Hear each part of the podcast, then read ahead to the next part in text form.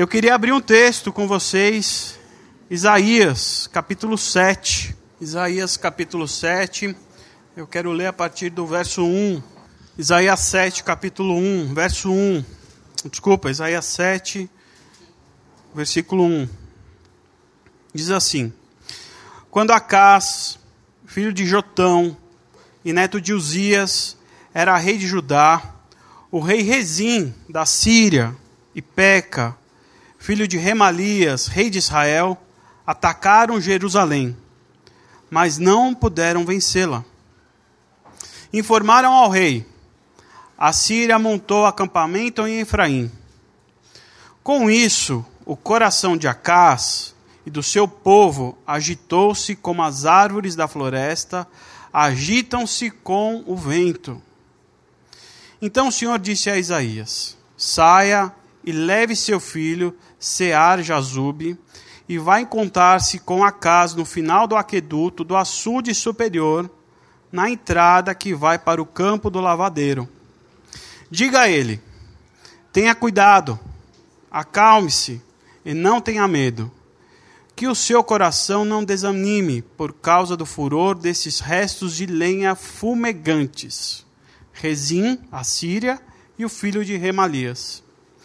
Porque a Síria, Efraim e o filho de Remalias têm tramado a sua ruína, dizendo: Vamos invadir o reino de Judá, vamos rasgá-lo e dividi-lo entre nós, e fazer o filho de Tabael reinar sobre ele. Assim diz o soberano ao Senhor: Não será assim. Isso não acontecerá Pois a cabeça da Síria é Damasco, e a cabeça de Damasco é Rezim. Em 65 anos, Efraim ficará muito arruinado para ser um povo. A cabeça de Efraim é Samaria, e a cabeça de Samaria é o filho de Remalias. Se vocês não ficarem firmes na fé, com certeza não resistirão. Disse ainda o Senhor Acás: peça ao Senhor, ao seu Deus, um sinal miraculoso, seja das maiores profundezas, seja das alturas mais elevadas. Mas Acá disse: Não pedirei, não porei o Senhor à prova. Disse então Isaías: Ouçam agora, descendentes de Davi.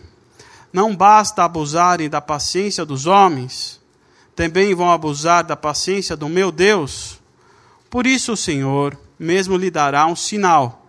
A virgem ficará grávida e dará um luz a um filho, e o chamará de Emanuel. Ele começará, comerá coalhada e mel até a idade em que saiba rejeitar o erro e escolher o que é certo. Mas antes que o menino saiba rejeitar o erro e escolher o que é certo, a terra dos dois reis que você teme ficará deserta. O Senhor trará o rei da Síria sobre você e sobre o seu povo e sobre a descendência do seu pai. Serão dias como nunca houve desde que Efraim se separou de Judá. Vamos orar mais uma vez e pedir para Deus nos ajudar nesse momento. Pai, nós queremos te agradecer, Deus, por esse lindo dia, por esse lindo dia de festa por esse dia que nós podemos nos reunir, Pai, e nos reunir em Seu nome, e ler a Sua palavra, debruçar e meditar em cima das Suas Escrituras, Pai. Que o Senhor nos traga iluminação, que o Senhor nos traga entendimento, e que o Senhor venha nos ministrar através dessa palavra e através do Seu Santo Espírito. É o que nós pedimos nessa manhã, em nome de Jesus. Amém. Muito bem eu queria começar, antes de tudo, confessando um pecado para vocês. É para a gente confessar os pecados uns aos outros, não é? Então eu vim confessar um pecado aqui para vocês nessa manhã. Eu tenho enganado as minhas filhas. Que elas não me ouçam. Mas eu tenho enganado elas. E vou continuar enganando. Vou explicar, calma. Como qualquer criança, em véspera de um acontecimento, de uma atividade, elas ficam tomadas por ansiedade, e é uma ansiedade sem fim e sem tamanho. parece que vão morrer até que o evento aconteça. Não é verdade? E as meninas ficam assim. É um acampar dentro, não dorme. É, vai viajar, não dorme. Marcou de se encontrar com a amiguinha, não dorme. E nós, como pais, sofremos como isso. A gente não sabe o que fazer. A gente vai, conversa, explica, calma, calma. Não adianta. Não adianta. Até que eu tive uma ideia de dar um remedinho para elas. Então eu preparei um remedinho.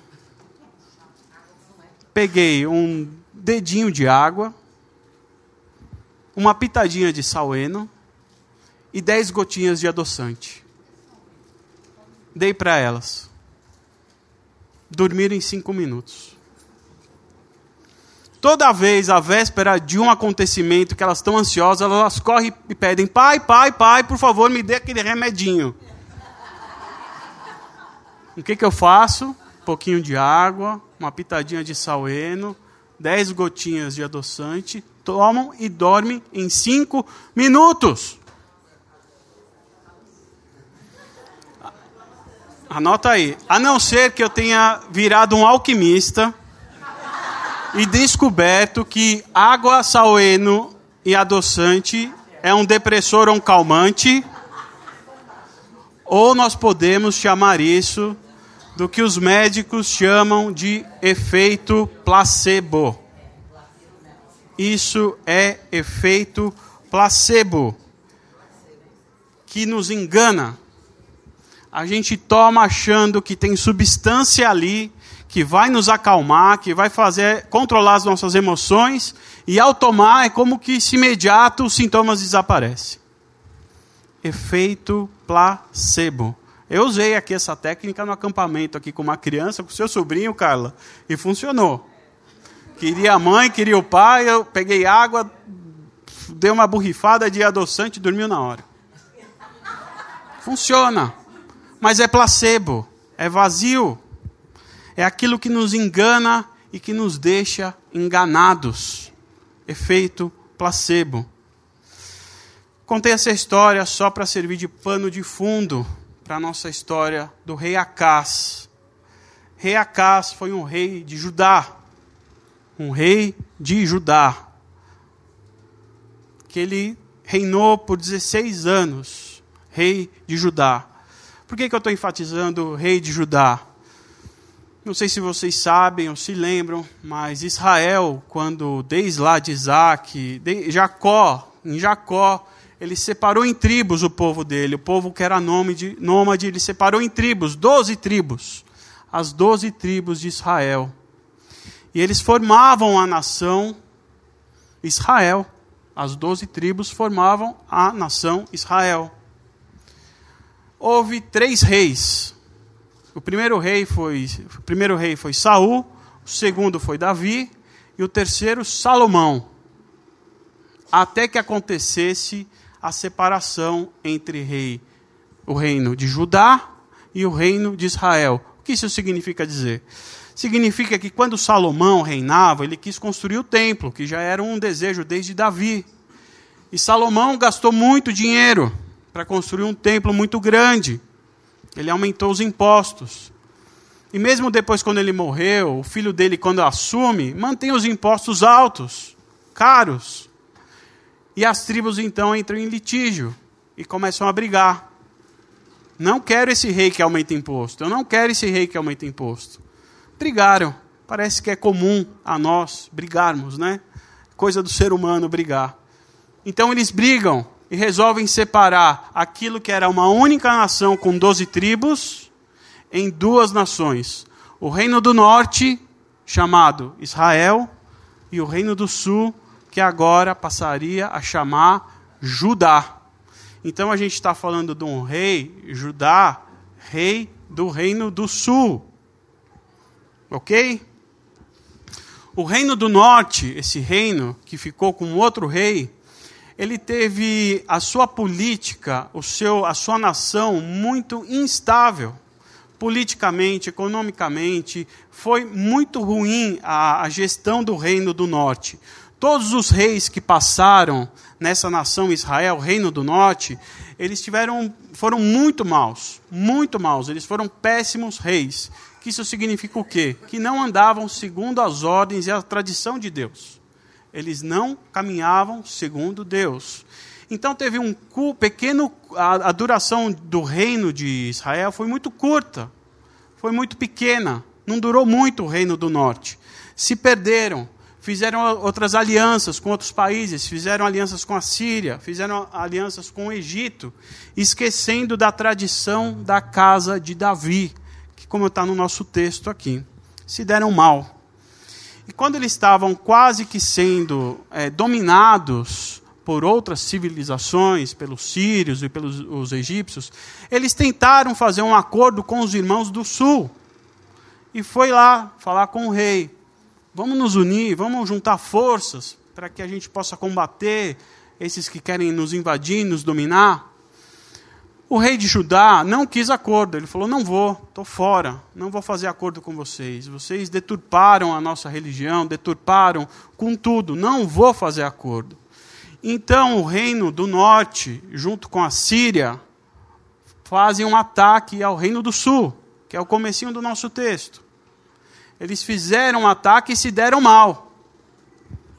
Mas acontece que eles não desistiram e estavam à beira de um novo ataque ao reino do sul. O contexto é: Reino do Sul está na iminência de um ataque e o seu rei e o seu povo está em pânico. Eles estão com medo. Muito bem, eu queria fazer dois lembretes para vocês. Primeiro é a importância que tinha Israel no contexto da história, porque havia um povo cujo Deus se preocupava. É importante a gente frisar isso, que Israel precisava se manter como um povo, um povo de Deus. Porque deste povo, deste povo de Deus, de Israel, da nação Israel, viria o Messias. Era da linhagem de Davi, era da tribo de Levi que teria que vir o Messias. Então era importante que esse povo se perdurasse. Então todas as leis, todos os preceitos, todas as ordenâncias que tem aqui no Antigo Testamento, era para preservar o povo da onde o Messias viria e da onde Jesus viria. Então Israel tinha que ter essa, essa ideia de a, o, o berço onde Jesus iria nascer. Mas não só isso. Era necessário que Deus se revelasse a alguém era necessário que Deus mostrasse quem ele, quem ele era. E para isso ele escolheu um povo, para ele se revelar. Não só isso, esse povo tinha que ser luz luz para as outras nações como um farol sinalizando e mostrando: ei, ei, ei, ei, tem um Deus que cuida de tudo aqui. Tem um Deus que é soberano. Esse era o propósito de Israel no contexto. A outra coisa importante para a gente lembrar é qual era o papel do rei. Essa história de rei nunca foi e nunca esteve no propósito de Deus. Que Israel fosse governado por um rei. Não, não era assim, Deus não queria isso, mas o povo, olhando ao seu redor, olhando para os outros povos, falou: Não, precisamos de um rei, queremos um rei, queremos um rei. Então vocês querem um rei? Toma um rei. Então o primeiro rei foi Saul. Qual que é o papel do rei? Papel do rei, rei é a representatividade de Deus aqui na terra. É a representação de Deus aqui na terra. Representa a soberania de Deus, sem delegar essa soberania ao rei. Mas era o papel dele representar Deus. Era o papel do rei levar e conduzir o seu povo à adoração era o papel do rei e o dever do rei revelar Deus quem era ao povo. Era essa a responsabilidade pela condução da adoração e da revelação. Esse deveria ser o papel do rei em Israel.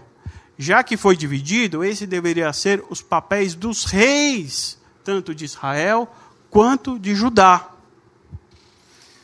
Bem, diante desse contexto, você pode imaginar que a preocupação do rei Acás, que estava morrendo de medo, estaria ligado a esses dois princípios. Epa, tem um povo aí que está planejando invadir o que restou um pouquinho de Israel, porque o, a outra parte já está toda contaminada, e eu preciso preservar esse povo. Eu preciso cuidar de que a nação da qual vai vir o Messias, eu tenho que deixar ela ok. Eu tenho que mostrar para o povo que eu vou protegê-los dele, vou protegê-los desse ataque, eu vou conservar a adoração. Mas ele não estava com esse medo, não. Ele não estava com medo de que Israel não cumprisse o seu papel. Ele não estava com medo de que ele não cumprisse o papel de rei como representante de Deus. Porque Acas, esse rei, ele não via a nação dele como povo de Deus. Acas não via Judá, cuja soberania era de Deus. Acas ele estava com medo apenas de perder o poder. Acas ele estava com medo de perder espaço geográfico, território, terra. Ele estava com medo de ser derrotado, estava com medo de morrer, de perder o trono, de perder o que tinha em mãos ele não estava com medo de desonrar Deus. Ele não tinha esse medo. E Deus sabia disso. Deus sabia disso. Então ele manda um profeta. O profeta é um, um, um, emissor da palavra de Deus. Isaías, esse texto que nós estamos lendo, esse livro que nós lemos, é um profeta que ele é o emissor da palavra de Deus. Enquanto o rei é o representante, o profeta é aquele que vai enviar a mensagem. O profeta é aquele mais sensível que vai falar: ei, rei, rei, rei, calma, calma, calma, calma. Você está errando. Vocês lembram da clássica história de Davi, quando peca ao olhar para Betseba tomando banho? Aí vem Natã, o profeta, e fala: Vou te contar uma história que, que faz com esse sujeito, com a história? Ah, você deve matar, então esse sujeito é você. E Davi cai, se arrepende. Deus usa os profetas para falar com todos os reis. Voltem, se arrependam. Olha, volte para os caminhos do Senhor. Isaías vai ao encontro do rei com esse propósito. E lá no versículo 4, ele fala: tenha cuidado e não tenha medo Olha lá. Quatro. Diga a ele: tenha cuidado, acalme-se, não tenha medo, que o seu coração não desanime por causa do furor desses restos de lenha fumegantes, que é Rezim e Síria, o filho de Remalias. Porque a Síria, Efraim, o filho de Remalias, vem tramando a sua ruína, dizendo: Vamos invadir o reino de Judá, vamos rasgá-lo e dividi-lo entre nós, e fazer do filho de Tabael reinar sobre ele. Aí ele continua: Assim diz o soberano Senhor: Não será assim. Esse é o profeta dizendo, é Deus falando para o rei. Isso não acontecerá, pois a cabeça da Síria é Damasco, e a cabeça de Damasco é Rezim, e em 65 anos ficarão, Efraim ficará muito arruinado para ser um povo. A cabeça de Efraim é Samaria, e a cabeça de Samaria é o filho de Remalias, e aí ele diz: se vocês não ficarem firmes na fé, com certeza não resistirão. Deus sabia o quanto o coração desse rei era duro. Depois tenham a, a, na primeira oportunidade, leiam em Crônicas e Reis, acho que é 2 Crônicas 28 e 2 Reis 16, a história do rei. Acas, que conta em mais detalhes. Ele era muito mal, esse cara. Muito mal. Ele queimou o filho dele como oferta. Ele saqueou o templo. Ele vendeu os utensílios do templo. Ele foi muito ruim. Deus sabia disso. Deus sabia do coração duro dele. O profeta foi até ele e falou: Não temas. Eu sou o soberano aqui. Eu quero lembrar você, rei, que eu sou soberano sobre a sua vida e sobre a nação. Não temas, esses dois caras aí são lenhas queimadas. Eles vão morrer. Não temas. Eu sou soberano aqui. Eu só quero te lembrar isso, rei.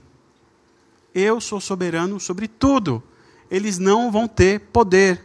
Tá bom? E ele não se dobra. O rei não se dobra. Só que Deus vai além. Ele já sabia, esse cara não vai se dobrar. Então ele continua a falar através do Isaías. E ele fala assim no, no versículo 11. Vamos lá ver. Peça ao Senhor, o seu Deus, um sinal miraculoso, seja das maiores profundezas, seja das alturas mais elevadas. Conhecendo o coração duro do rei, ele fala como um sinal de que eu sou soberano, de que eu vou vencer esses caras. Você me pede qualquer coisa, qualquer coisa que vai ser um sinal de que eu estou contigo. E aí a gente consegue conhecer um pouco do mau caráter desse rei pela resposta que ele dá. E ele diz no 12: Não porei, não pedirei, não porei o Senhor à prova. Ele não quer a ajuda de Deus. Ele não acredita que Deus é capaz de salvá-los, de tirar dessa encrenca. Isaías fica furioso, furioso, e responde à altura proferindo julgamento e falando uma profecia. Vamos acompanhar, a partir do 13. Disse então Isaías: Ouçam agora, descendentes de Davi. É interessante, isso é um alerta para nós, que ele coloca no plural. Ele não está falando ouça, rei, ele está falando ouçam. Ouçam. Significa que o rei que tem a capacidade de governar não só a vida dele, mas a vida do povo, estava fazendo com que o povo tivesse o mesmo sentimento que o rei. Então, por isso é o plural. Ouçam, ouçam. Está aqui no 13, é isso? 11, né? Não, 13, desculpa. Ouçam agora, descendentes de Davi. Não basta abusarem da paciência dos homens também vão abusar da paciência do meu Deus. Olha que pesado isso, gente. Vocês vão abusar da paciência do meu Deus. Por isso o Senhor mesmo lhe dará um sinal. A virgem ficará grávida e dará à luz um filho, e o chamará de Emanuel. Ele comerá coalhada em mel até a idade em que saiba rejeitar o erro e escolher o que é certo. Mas antes que o menino saiba rejeitar o erro e escolher o que é certo, a terra dos dois reis, lá do começo do texto, que você teme, ficará deserta, vai ser destruído. O Senhor trará o rei da Síria, que é um outro povo, sobre você, ou seja, vai dominar Judá, para rapar a sua cabeça. Não, me perdi aqui no texto. O Senhor trará o, o rei da Síria sobre você e sobre o seu povo e sobre a descendência do seu pai. Serão dias como nunca houve desde que Efraim se separou de Judá. Gente, imagine o seguinte: profeta Isaías indo falar comigo e com você. Isaías, que a gente sabe, profeta de Deus, Isaías, ou Isaías vindo falar comigo e com você. Nos lembrando para a gente ficar firme, para a gente não temer. Olha para o seu problema, olha para a sua circunstância. Ele fala: não tema, não tema, fiquem firmes na fé. Que Deus, o Todo Soberano, está no controle e vai resolver os seus problemas. Não tema, olha para o seu problema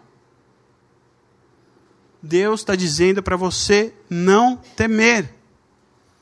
se vocês não usarem da fé, se vocês não usarem da fé, vocês não vão resistir. Então a gente olha para o problema, e aí a gente olha para a cara do profeta, a gente olha para o problema de novo, e olha para a cara do profeta, fala: caramba, você está me pedindo fé, né? Mas olha o problema do meu, olha o tamanho do meu problema.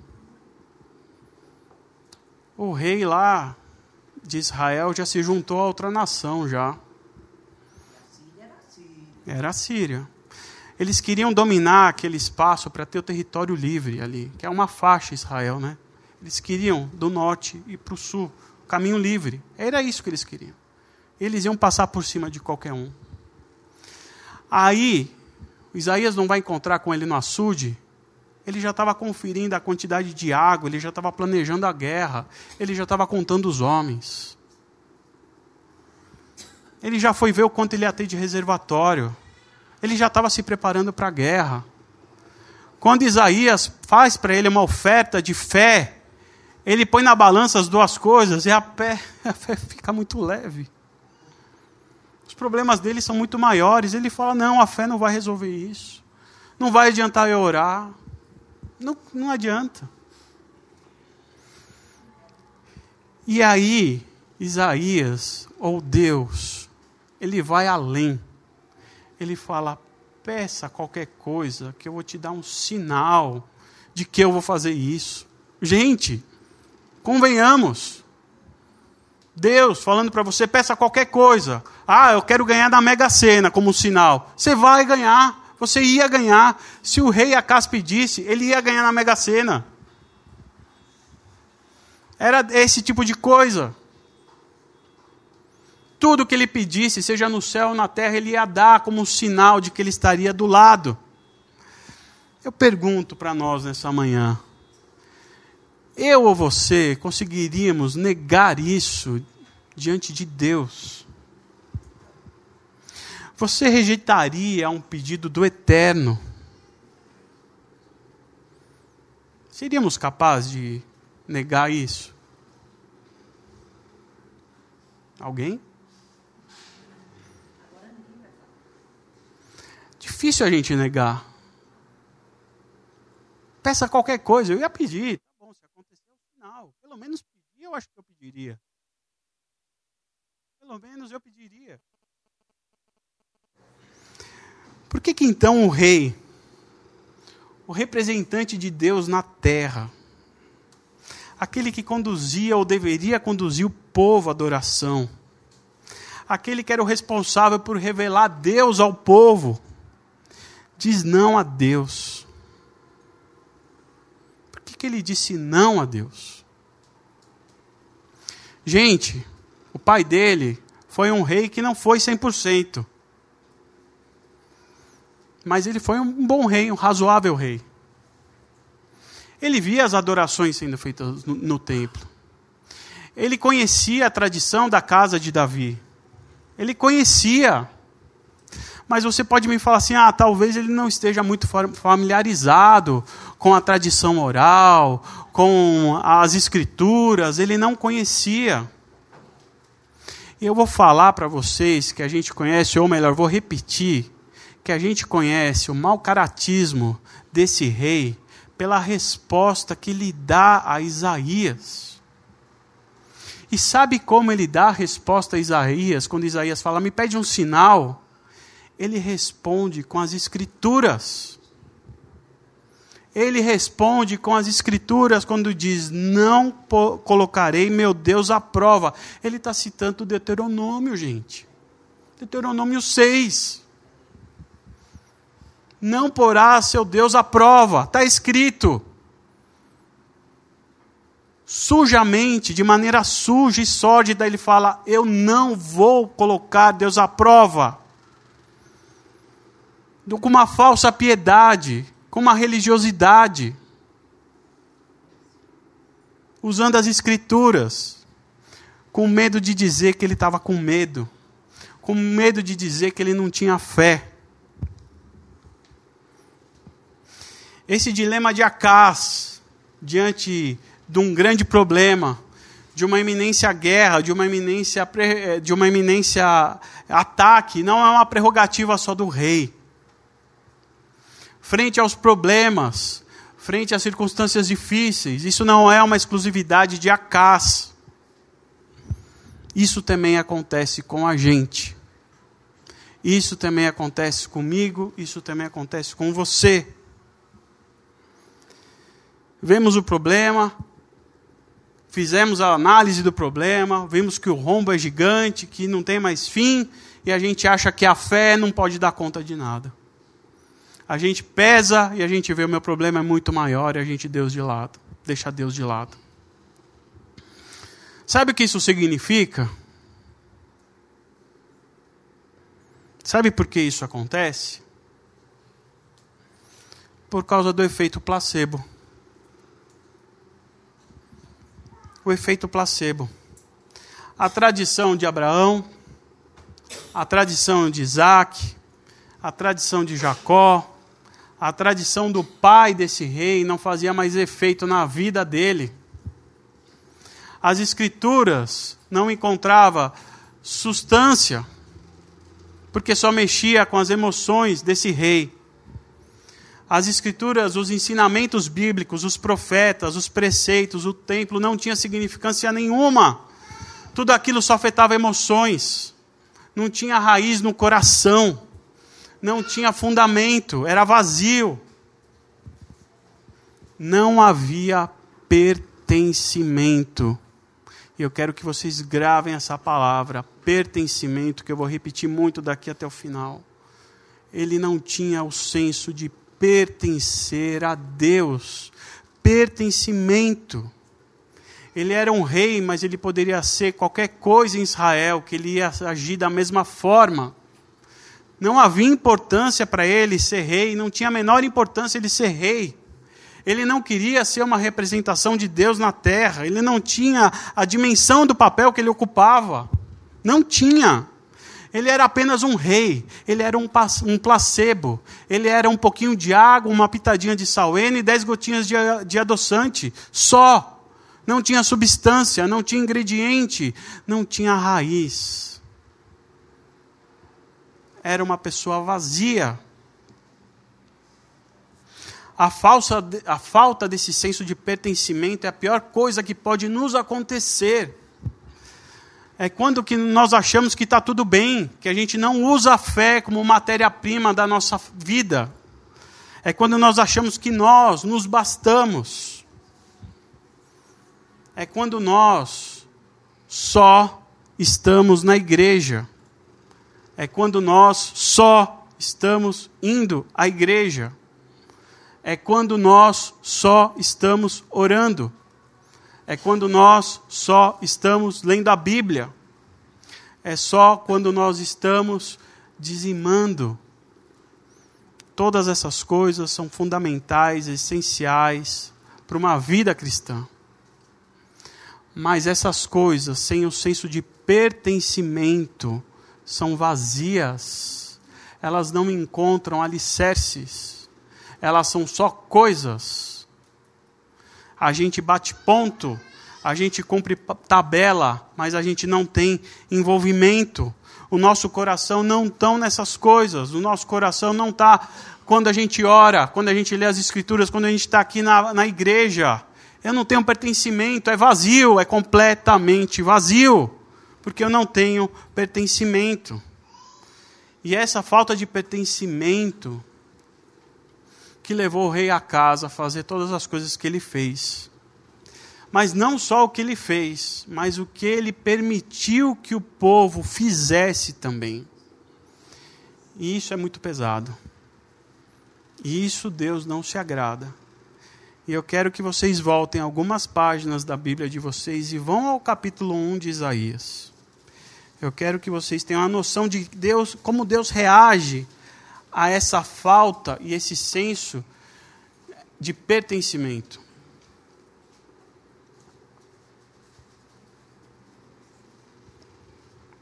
Capítulo 1, a partir do verso 11.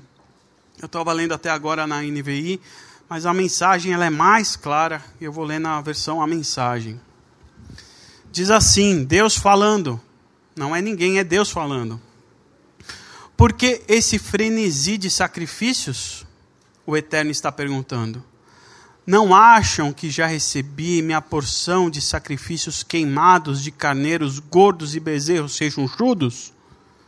Não acham que já estou cheio de sangues de boi, de carneiros e de bodes? Quando vocês se apresentam a mim com a ideia de agir desse jeito, correndo para cá e para lá, fazendo isso e fazendo aquilo, essa agitação inútil no lugar do culto, chega de joguinhos religiosos. Não suporto mais essa encenação. Conferências mensais, agenda sabática, encontros especiais, reuniões, reuniões e mais reuniões eu não aguento ouvir falar em reuniões. São reuniões para isso, reuniões para aquilo. Chega de reuniões. Vocês me cansaram. Estou cansado de religião, de tanta religião, enquanto vocês continuam pecando. Quando fizerem a próxima oração coletiva, eu vou olhar para o outro lado não importa se oram alto, por muito tempo ou com frequência, eu não vou dar ouvidos. Sabe por quê? Porque vocês têm trucidado pessoas e suas mãos estão cheias de sangue.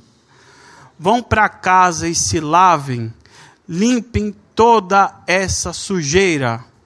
Esfreguem a vida até que saiam suas maldades, para que eu não seja mais obrigado a olhar para elas Diga não para o mal, aprendam a fazer o bem, trabalhem pela justiça, ajudem os oprimidos e marginalizados, façam alguma coisa pelo sem-teto, levantem a voz em favor dos indefesos. Gente, o pertencimento, o pertencimento transcende o pertencimento vai além. O pertencimento se preocupa com pessoas. O pertencimento se relaciona com pessoas.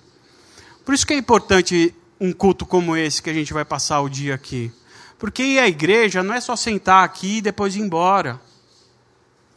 Igreja, é a gente se relacionar com cada um, querer conhecer a história de cada um, é a gente se colocar à disposição para os problemas dos outros e juntos carregarmos esses fardos que são pesados. Cada um sabe como o, galo, o calo aperta no sapato de cada um.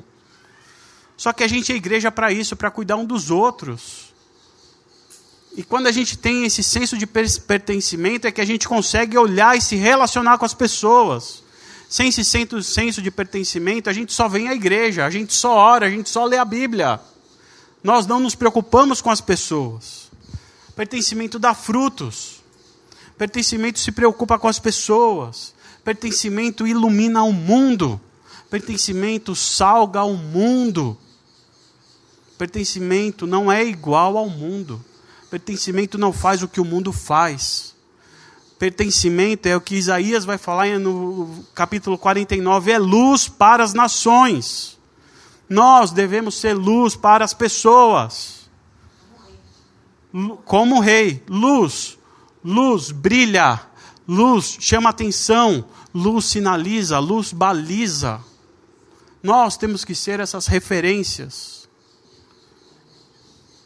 Mas não é porque nós escolhemos isso. Não é só porque nós queremos isso.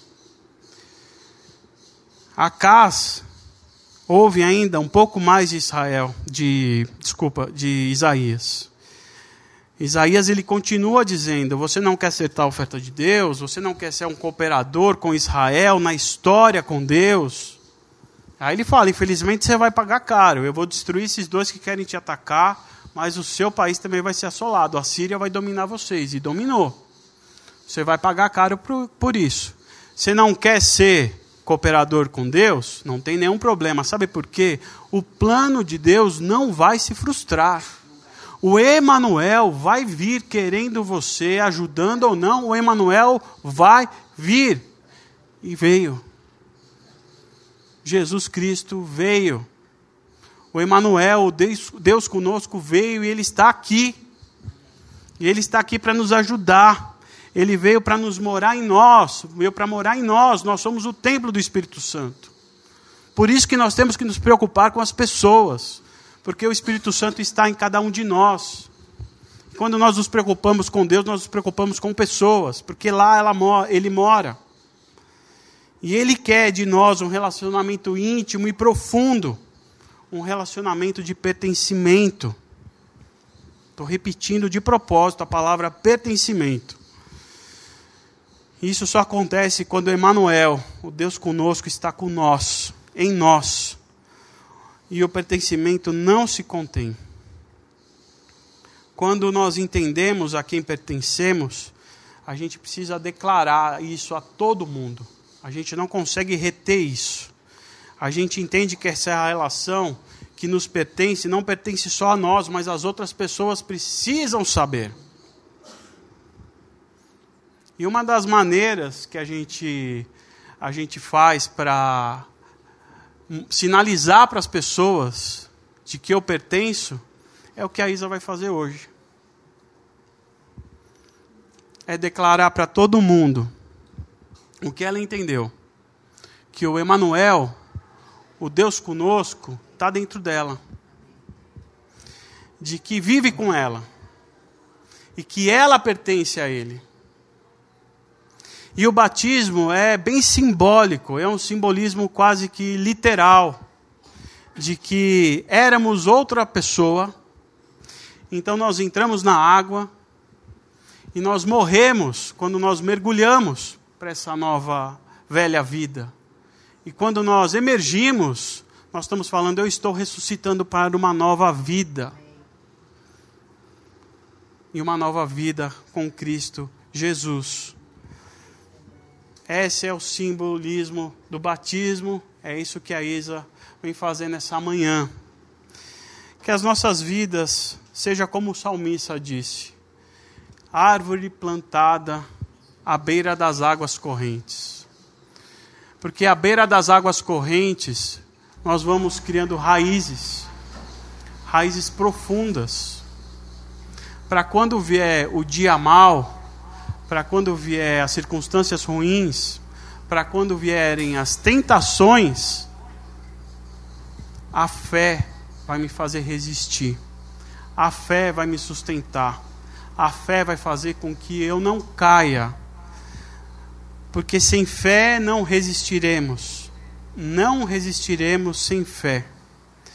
Deus quer essa íntima relação de pertencimento e que ela transborde os nossos limites, que a fé não encontre limites em nós e possa ir além para atingir o principal objetivo de Deus, as pessoas, para que a gente aprenda a fazer o bem para que a gente aprenda a, trabalhar pela justiça, que a gente aprenda a ajudar os oprimidos e os marginalizados, para que a gente faça alguma coisa pelos sem-tetos, para que a gente levante a voz para os que estão indefesos. Parece até um discurso político, né? Mas é Isaías, foi Isaías que disse. Estou isento dessa.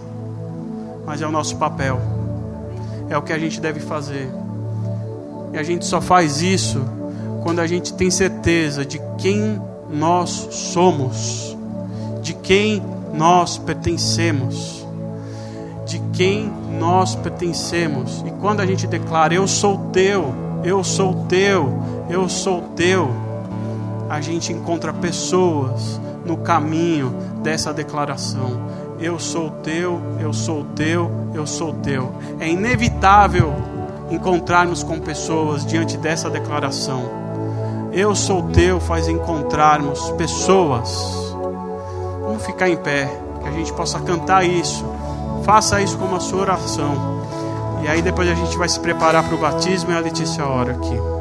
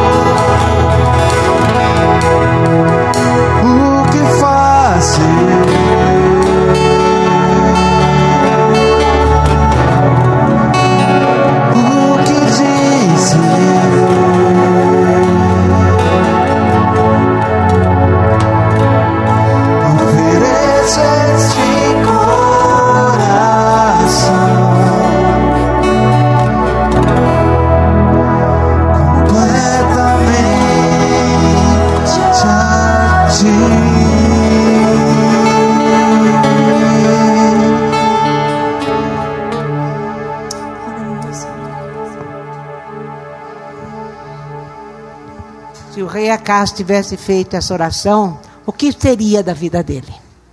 Poderia ter sido outra. Poderia ter sido uma outra história. Eu estava aqui agora no louvor e veio muito na minha mente, muito na minha mente, no meu coração. Aquela parábola que Jesus contou das dez virgens. Que nós somos essas dez virgens. Qual você vai ser, eu não sei.